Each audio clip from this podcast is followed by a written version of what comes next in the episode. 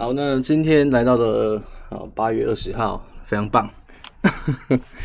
好，那大家各位同学啊，各位听众晚上好，我是啊我是子健老师。好，那又来到了啊我们子健老师讲股的时间啊，啊不管是讲故事啊还是讲商品啊，保证都可以让你满足。好了好了，今天八月二十号来到礼拜四哦，然后大家再辛苦一天就可以啊就可以周末就可以放假了。好，那。昨天的行情可以说是波动的蛮精彩的哦，那也可以说波动蛮大的。好，那主要都还是受到这个会议纪要的影响啊。好，那昨天在数据面的方面哦，那表现上是比较平淡一点啊，就是没有什么重大的事件公布。好，不过我们有讲到哦，就是说礼拜四晚间啊，礼拜四晚间大家就是注意哦，不，礼拜四凌晨就注意会议纪要就好了。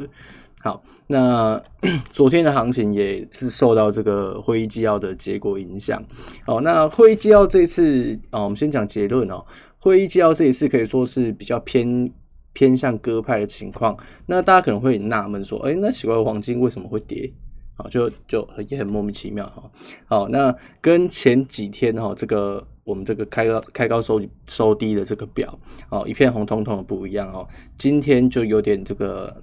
红绿参半，好，那首先就是黄金啊，昨天这样子一个消息影响下来，哈，下跌了六十六，哦，六十六点六三点。那美油的话，哈，就是还是维持一个涨跌互见的格局，哦，反而原油在近期的走势上是比较不受影响的。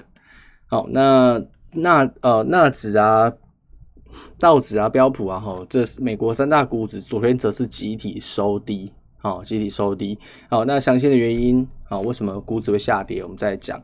好，那货币组合哦，美指方面，美指则是小幅反弹，哦，有点意外。好，那当然连带的欧美跟棒美则是出现下跌的情形。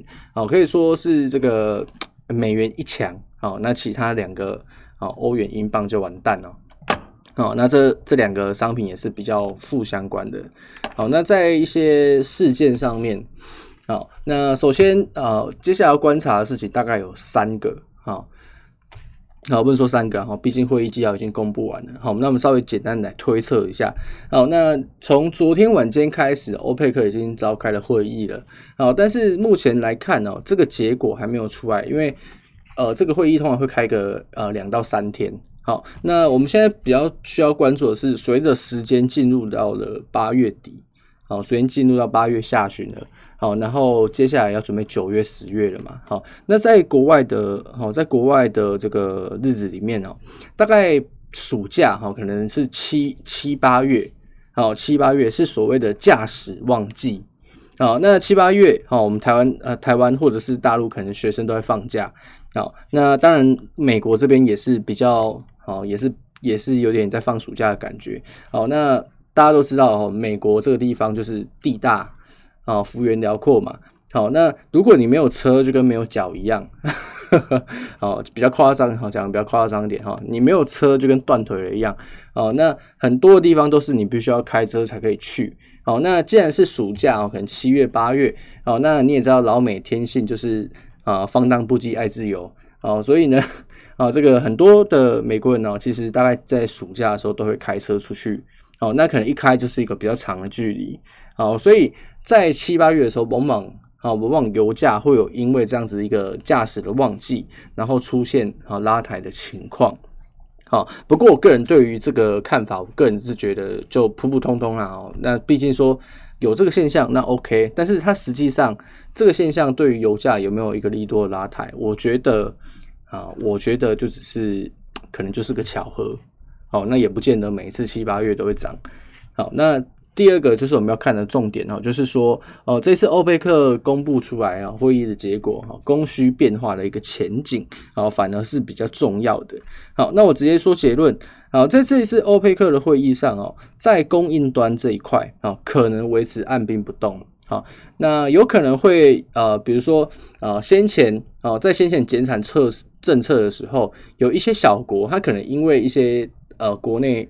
啊，国内的因素导致说它不能够啊，如配额啊配额的这个数字去做减产哦，它的减产力度可能没有那么大哦。那在这一次可能就会去强调说哦，先前没有按照规定减产的。哦，没有按照规定减产的这些国家哦，可能需要去补足之间的这个差额。哦，那整体来讲讲来讲的话，我觉得这个供应端呢、哦，可能这个这个原油的生产哦，生产速度或者是说减产的幅度，可能没有什么太大的变化。哦，所以供应端应该没有太大的变数。哦，那再来就是比较大的重点在于这一次的需求面上面。好、那。时间来到了八月，哈，整个二零二零都快要过完了啊，还是全球还是受到这个疫情的摧残，好，尤其是美国又更加的严重。好，那整体来讲哦，这个疫情一爆发之后，哦，一爆发之后，呃，可能很多人就没有办法出门嘛，就没有办法开车嘛。那也有很多人因为这个疫情的关系失去了工作。哦，那对于能源的需求，整个经济活动是不断的往下降温的哦，那对于疫情的需求，呃，对原油的需求来讲就没有那么多哦，所以以欧佩克的角度来看，这一次可能会去强调说，哦，需求面这一块，哦，是比较难衡量的哦。第四季度原油的需求量是比较难去衡量的，因为整体的经济到现在还是有一个比较大的不确定性在哦。即使目前我们有听到说，美国、俄罗斯相继去开发出。好，开发疫苗，但是到现在还没有怎么样，还没有进入普及化哦，也还没有认证说这个疫苗真的有效。好，所以哦，在需求面上面的变数是比较多的。好，所以大家就去注意哦，如果未来欧佩克啊，不是欧佩克，这两三天哦，欧佩克会议结果表示说，哎，认为第四季哦，第四季原油的需求可能会增加，好，那很有可能原油短线就会因此上涨。好，因为需求增加嘛，好，那油价就会水涨船高。好，那同样的，如果是认为啊、呃，这个经济状况可能还是会很差，甚至有可能衰退，那就要去留意哦，原原有的短线会有一个崩跌的可能。哦，就要留意有这种崩跌的可能哦。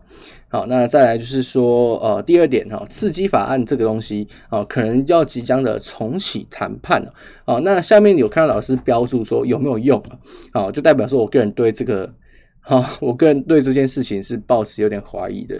好，那以目前的状况来看呢，美国参众哦，参众两院的国会议员呢，打算诶，针对这个刺激的刺激法案重新开始谈判。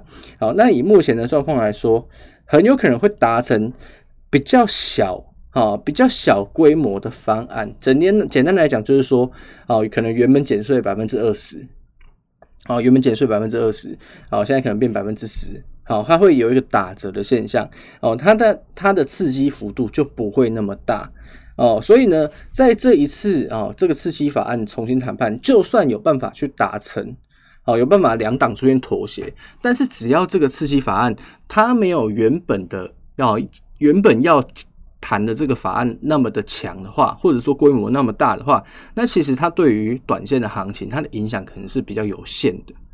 哦，可能就是比较有限，那甚至是没有任何的波动哦。即使通过之后，哦，可能都没有太大的波动。好，那第三个就是昨天啊，昨天啊，不是说昨天啊，今天凌晨会议纪要的内容。哦，那我们刚刚有提到这一次会议纪要的内容是比较偏向什么？比较偏向鸽派的。好，那很奇怪，为什么黄金会跌？哈，非常非常奇怪。好，那首先我们先来谈啊，会议纪要里面写了什么？